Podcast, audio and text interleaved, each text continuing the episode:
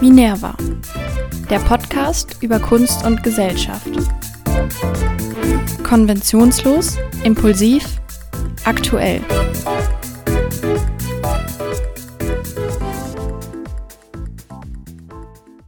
Hallo alle zusammen und herzlich willkommen zur ersten richtigen Folge vom neuen Podcast Minerva Kunst und Gesellschaft. Ich bin Freier und ich freue mich, mit euch diesen Podcast starten zu können. Heute geht es um ein Thema, das mir persönlich auch sehr wichtig ist und von dem ich weiß, dass es eigentlich alle, die hier zuhören oder fast alle mehr oder weniger betrifft. Und zwar geht es um Schönheitsideale. Egal ob junge Mädchen oder egal welches Geschlecht überhaupt, ob Fünfklässlerinnen, Fünfklässler oder Studentin, Student, die meisten sind eigentlich davon betroffen und stecken mittendrin. Unsere Gesellschaft heutzutage, vor allem unter Social Media, propagiert uns eigentlich ständig Schönheitsideale, denen wir alle mehr oder weniger bewusst äh, versuchen nachzueifern. Interessant ist da aber zu sehen, dass es eigentlich schon immer Schönheitsideale gab. Seit es eben die Malerei, seit es Menschen gibt, also von der Höhlenmalerei anfangen bis heute, wurden immer ganz unterschiedliche Schönheitsideale propagiert und die Menschen haben sich versucht danach zu richten. Heutzutage würde man eher sagen, dass unser Schönheitsideal trainiert ist für die Frau mit gut geformtem Hintern und Brüsten und Kurven und bei den Männern ist es vor allem muskulös. Das war aber schon mal ganz anders und ich finde es sehr interessant zu sehen, wie sich die Schönheitsideale durch die Kunstgeschichte durchziehen und sich da immer von einem Extrem ins andere verändern. Um besser zu verstehen, wie wir heutzutage zu unserem Schönheitsideal gekommen sind und warum wir vielleicht heutzutage nicht mehr so gesund damit umgehen, blicken wir einmal kurz auf die Kunstgeschichte zurück und gucken, was sich da alles so getan hat und was so diese Extreme waren von Schönheitsidealen. Danach spreche ich dann mit Anushka Rees. Sie hat ein Buch rausgebracht, das Beyond Beautiful heißt und sich eben genau mit diesen Schönheitsidealen und auch diesem Druck beschäftigt, den wir heutzutage verspüren durch Social Media. Und aber auch über Lösungen, die es heutzutage gibt und woher das Ganze überhaupt kommt, was es mit uns macht und was Körperformen und Körperideale für uns heute bedeuten. Ich wünsche euch also ganz viel Spaß beim Zuhören. Genießt diese erste Folge vom Minerva Podcast.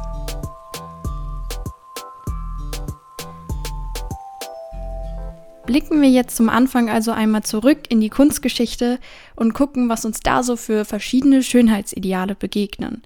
Alles beginnt eigentlich in der Steinzeit, die eben auch in der Kunstgeschichte prähistorische Kunst oder Urgeschichte genannt wird.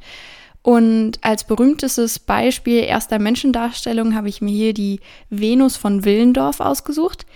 Ähm, alle Kunstwerke, die ich jetzt hier nenne, verlinke ich euch auch nochmal in den Show Notes und auf Instagram wird es die auch nochmal in einem Beitrag zu sehen geben. Also wenn ihr euch die jetzt parallel dazu angucken wollt.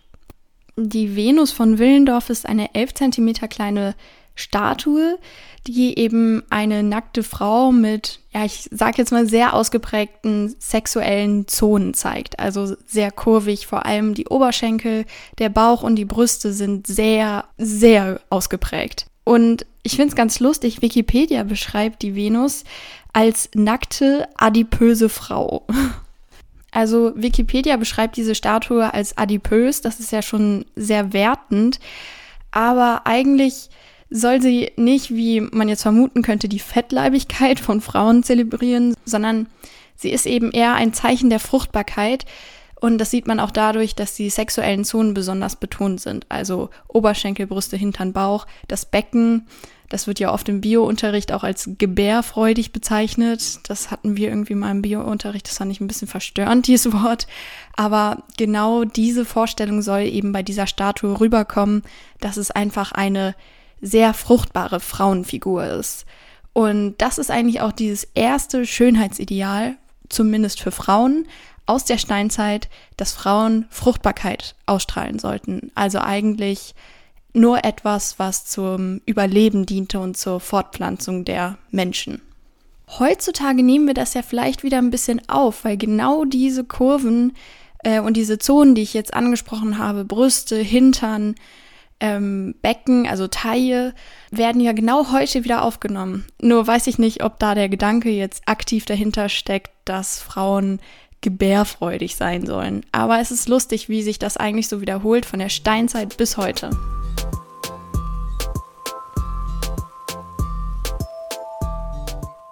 Jetzt machen wir einen kleinen Sprung und landen in der Antike, also im antiken Griechenland und Rom. Da gibt es ja viele Statuen, die man auch kennt. Und da sind eben meistens nackte Menschen dargestellt. Meistens ist bei den Männern noch ähm, ein Weinblatt vor dem Geschlechtsteil. Aber diese Menschen sind vor allem sehr ideal gestaltet. Damals gab es eben die Harmonielehre, die aufgekommen ist, der goldene Schnitt, den man ja heute auch noch in der Fotografie kennt. Und demnach haben sich eben auch diese Menschendarstellungen orientiert.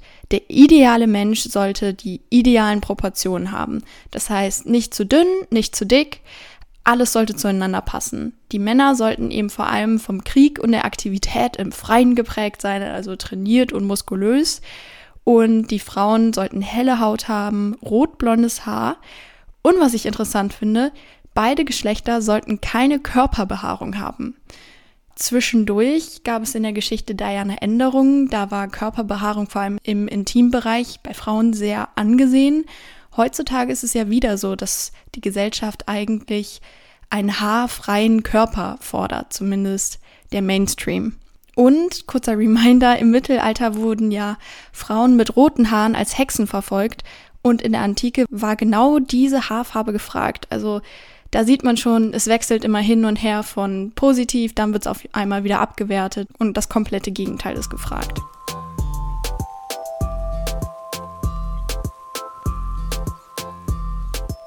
Jetzt springen wir nochmal in die Renaissance. Da habe ich mir als Beispiel die Primavera von Sandro Botticelli ausgesucht. Die könnt ihr euch auch nochmal angucken. Da tritt schon auf, dass eben die Körper wohl genährt sein sollen. Zum Beispiel ist ein kleines Doppelkinn im Gesicht geschätzt. Und das ist der erste Schritt Richtung etwas fülligeren Körper, der dann im Barock kommt. Im Barock sind vor allem kräftig gebaute Frauen mit üppigen Rundungen und Männer mit regelrechtem Bierbauch häufig dargestellt und ebenso als Ideale gefeiert. Diese Form von Körpern, also diese Körperformen, nennt man auch barocke Formen und das Schönheitsideal war da eben füllig, gut genährt, weil man Geld hatte, Wein konsumieren konnte und gut essen konnte.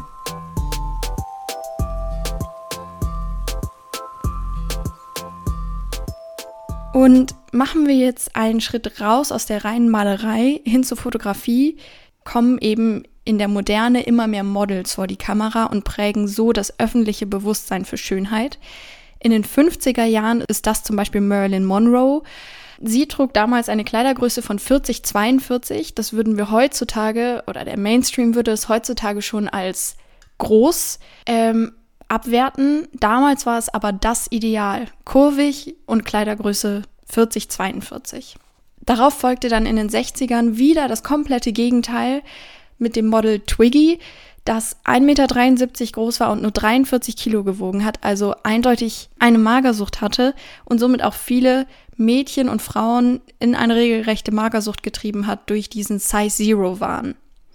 Heutzutage, seit 2010, gilt dann eigentlich wieder das Schönheitsideal trainiert mit Kurven, wie ich das ganz am Anfang gesagt hatte. Interessant ist dabei aber zu beobachten, dass es heutzutage eigentlich sehr normal ist, diese Kurven durch chirurgische Eingriffe zu erhalten, vor allem eben Brust- und Po-Vergrößerung. Ja, das war ein Kurzüberblick über die Schönheitsideale. Das hat sich natürlich noch viel detaillierter abgewechselt, aber das war so das Grobe. Und auch heute arbeiten natürlich noch Künstlerinnen häufig mit ihrem eigenen Körper und stellen sich so da vor allem, wie sie sich selbst empfinden. Das ist eine neue Wendung, dass sie nicht mehr einem Ideal nacheifern, sondern den Körper als Empfindung darstellen. Aber wie sieht's heute aus mit unserem Körper? Und welche Rolle spielt Social Media für unser Verhältnis mit uns selbst und unserem Körper? Und warum ist die Body Positivity Bewegung nicht unbedingt die beste Bewegung für uns alle? Darüber rede ich jetzt mit Anushka Rees.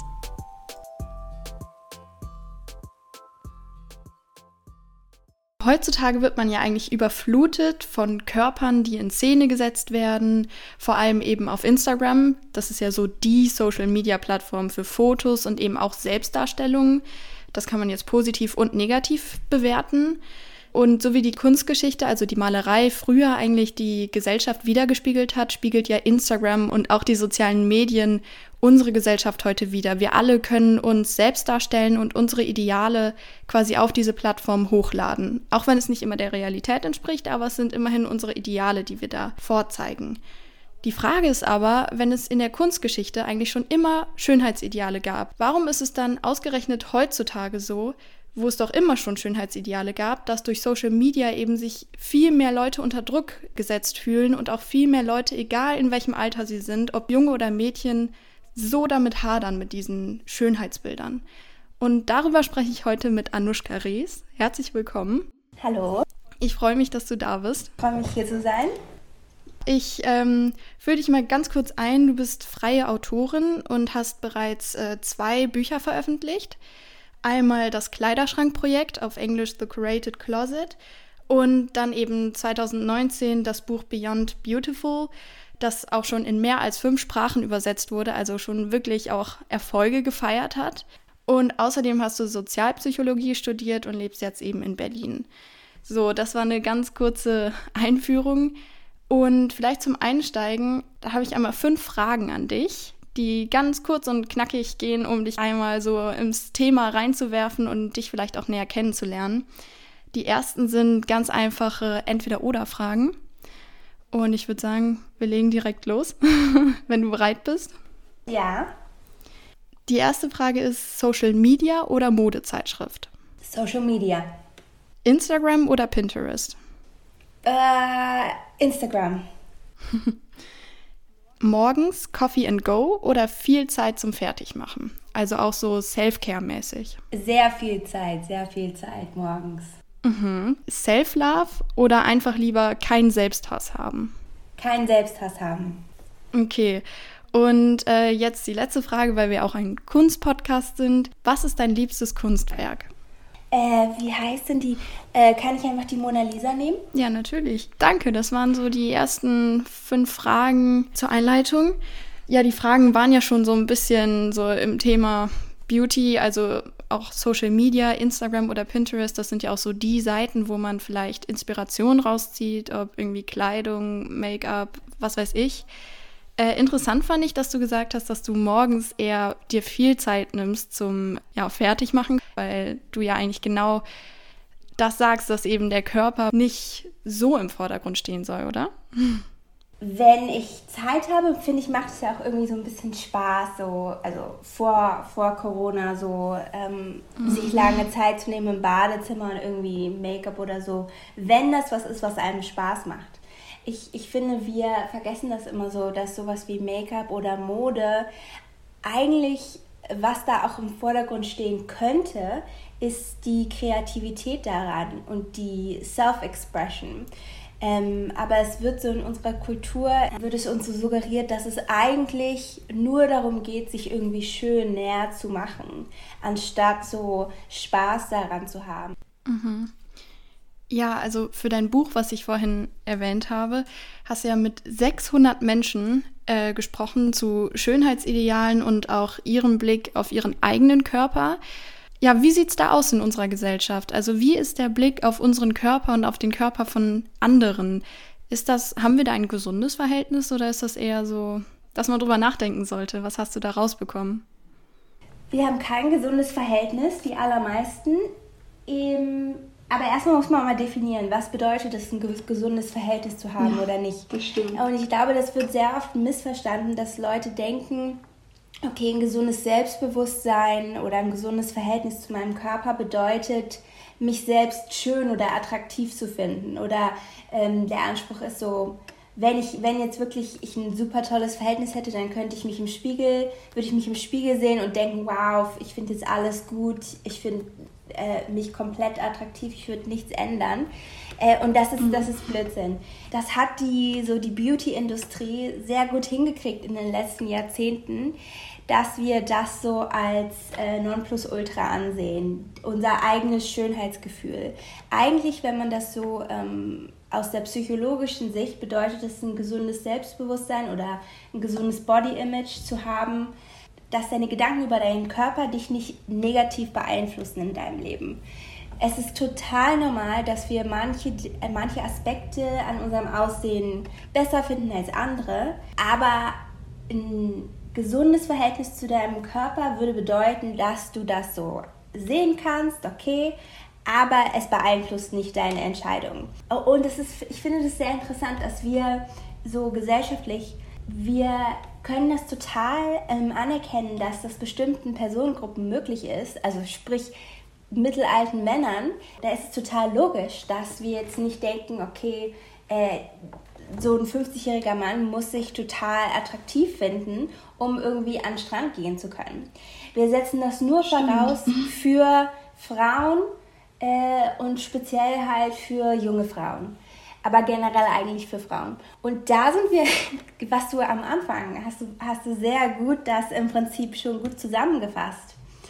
Die Schönheitsideale an sich sind nicht das Problem es gab schon immer Schönheitsideale. Es ist Schönheit ist ganz einfach ein Adjektiv irgendwie, das so auf einer ähm, auf einem Spektrum existiert, wo wir natürlich ein Ideal haben werden immer.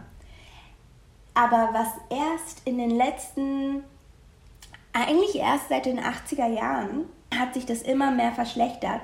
Was sich verändert hat, ist, dass dieses Schönheitsideal uns allen als sehr viel relevanter für unser eigenes Leben erscheint. Ähm, dass wir denken, auch wenn wir nicht in der Öffentlichkeit stehen, denken wir, ähm, wenn ich jetzt, wenn ich generell glücklicher sein will oder zufriedener, dann muss ich besser aussehen. Oder das ist eine Strategie, die mir offen steht. Wenn ich es schaffe, besser auszusehen, dann wird es mir allgemein besser gehen. Ja, ich finde das auch echt gut, dass du das mit den Männern ansprichst, weil ja häufig hier jetzt auch aufkommen könnte, ja, warum redet ihr immer über die Frauen? Mit Social Media hat sich das ausgeweitet und auch eben, wie du gerade beschrieben hast, heutzutage haben eben auch äh, Jungs und Männer so diesen Anspruch an sich selbst. Trotzdem ist der Fokus ja schon immer noch sehr auf den Frauen, also weil wenn man sich die InfluencerInnen zum Beispiel anguckt, das sind eben meistens Frauen, die sehr bekannt sind, sehr viele FollowerInnen haben und ja, ganz bekannt ist dann natürlich die äh, Kardashian Family.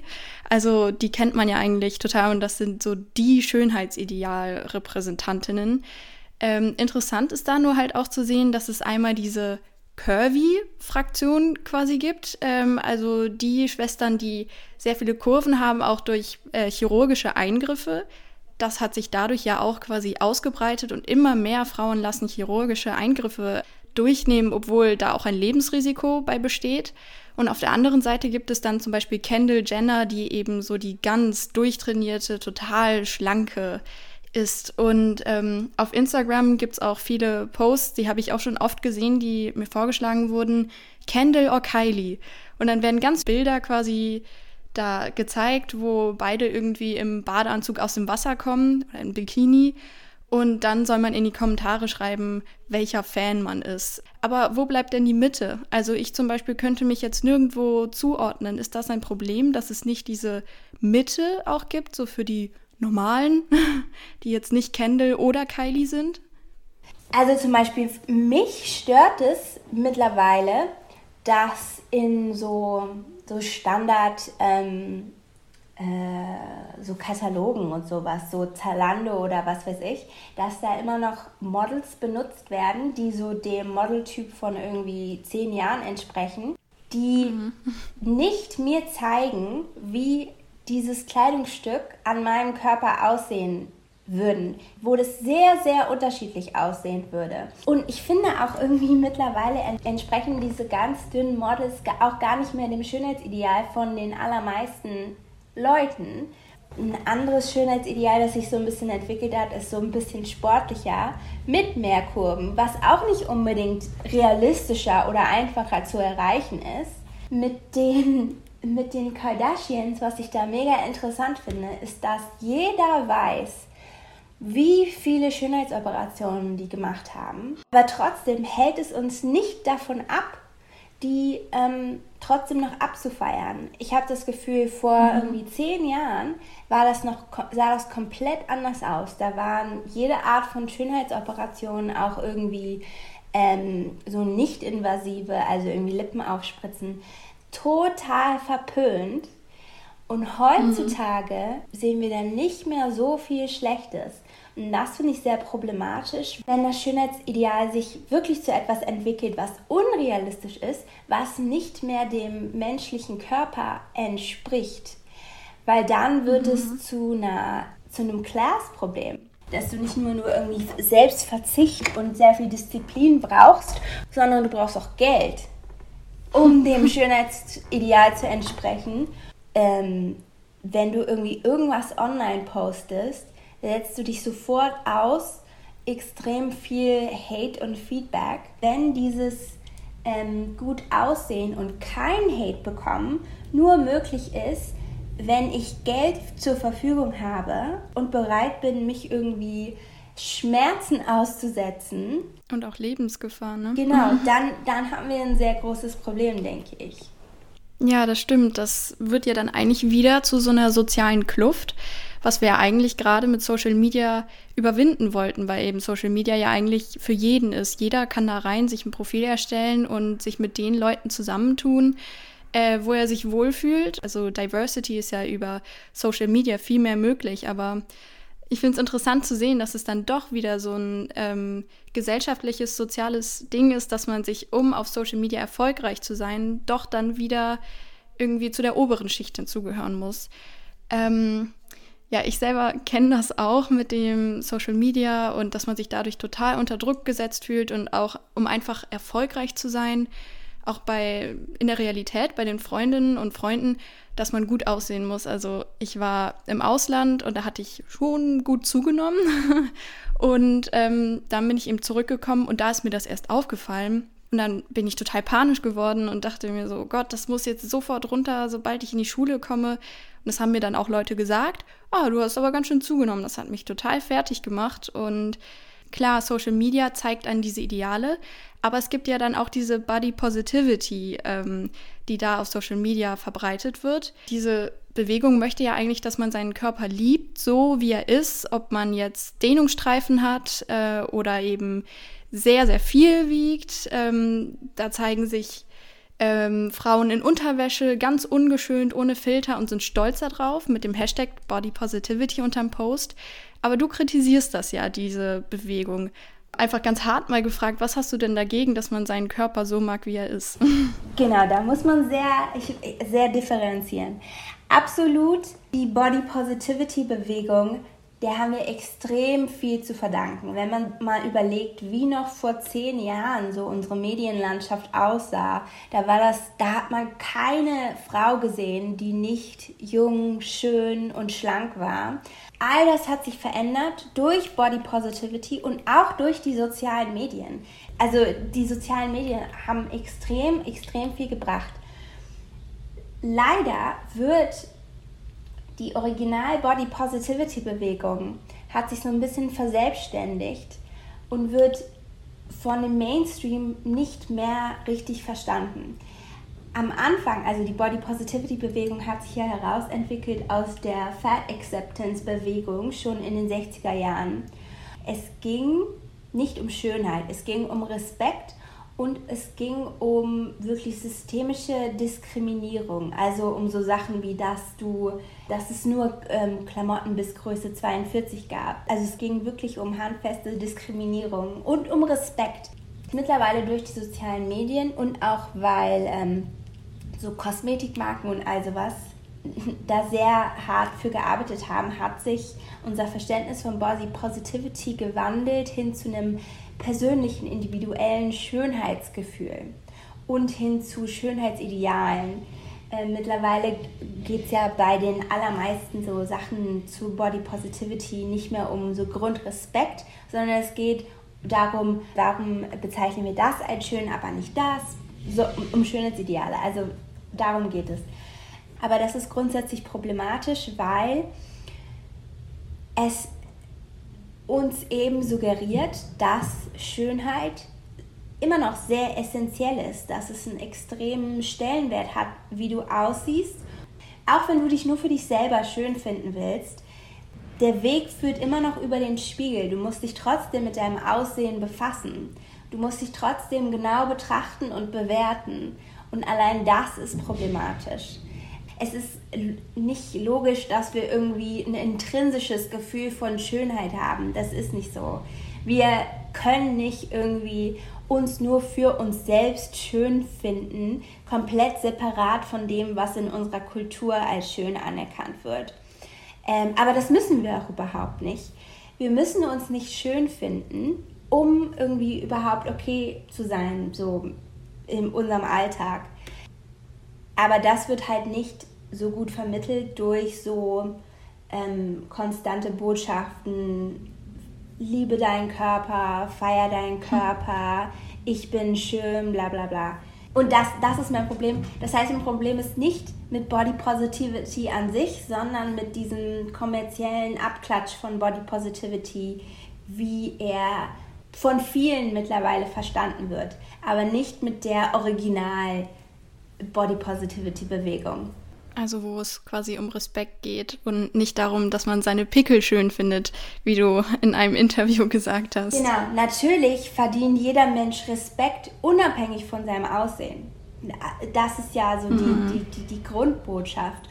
Was hast du denn als Lösung dagegen? Weil selbst wenn dieses Body Positivity, was einem ja eigentlich auf den ersten Blick so als die perfekte Lösung erscheinen könnte, gegen ähm, immer dieses ständige in den Spiegel gucken, immer so darauf achten, dass man auch wirklich sich selbst gefällt, was ist denn dann die Lösung, mit seinem Körper ein, ja, ein gesundes Verhältnis zu haben, wie wir am Anfang besprochen hatten? Wie gesagt, wir werden nie komplett das Ziel kann nicht sein, oh, ich fühle mich total super, äh, aber das brauchen wir auch gar nicht. Das ist ja nicht das, was irgendwie ein gutes Selbstbewusstsein ausmacht, sondern das, das war ja auch einer deiner, äh, deiner Anfangsfragen. Kein Selbsthass statt Selbstliebe. Und das ist genau mhm. der Unterschied. Das ist das, ähm, das sollte das Ziel sein. So Selbstliebe, oh, ich liebe, wie mein Körper aussieht, das setzt ja schon voraus, dass ich meinem, dem Aussehen von meinem Körper einen extremen Stellenwert gebe. Es, das sagt mir auch so, der, das Gegenteil von Liebe ist nicht Hass, sondern Indifference. Weißt du? Dieses, wenn ich etwas hm, liebe, okay. dann heißt das auch, dann heißt es auch, dass es mir extrem, extrem wichtig ist. Weißt du? Und deswegen, mhm.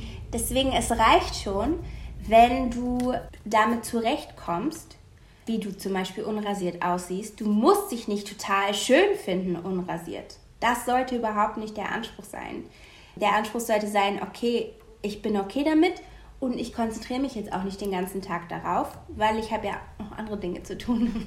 Stimmt, ja, das ist, das ist sehr wichtig, das hervorzuheben. Es dreht sich nicht alles nur um Schönheit. Also ich selber kenne das, dass ich wirklich, ich denke mir, okay, du machst dich zehn Minuten fertig und dann kannst du ja gehen, aber dann habe ich doch mehr Zeit und den ganzen Tag gehe ich dann nochmal vor den Spiegel, zupfe dann nochmal so eine Haarsträhne zurecht und denke mir so, ja, ja, ich habe ja jetzt noch Zeit, insofern kann ich da ja noch was verbessern, besser geht immer. Also ich kenne das wirklich selber und ich finde das eigentlich sehr schön, so diese Vorstellung, dass man sich jetzt nicht unbedingt lieben muss in jeder Situation, sondern einfach gut mit sich selber klarkommt. Und das ähm, formulierst du ja unter dem Begriff Body Neutrality, also eigentlich neutral.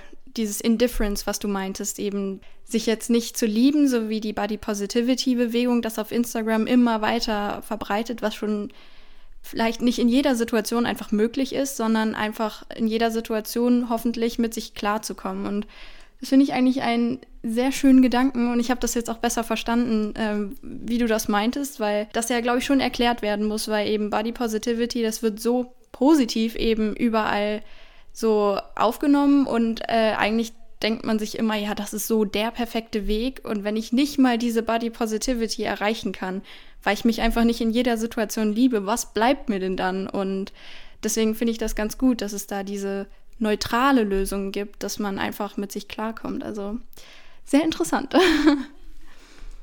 ja, ich glaube, wir haben jetzt auch ganz schön viel geredet, aber ähm, das waren auch wirklich sehr interessante Antworten und auch so ein Blick mal zurück zu den Schönheitsidealen und bis heute auf Social Media und auch eine Lösung am Ende. Das finde ich ganz gut, dass man da jetzt nicht einfach verzweifelt. Und ja, Vielen Dank dafür, für dieses Gespräch. Ja, freut mich. Ich fand es sehr, sehr interessant.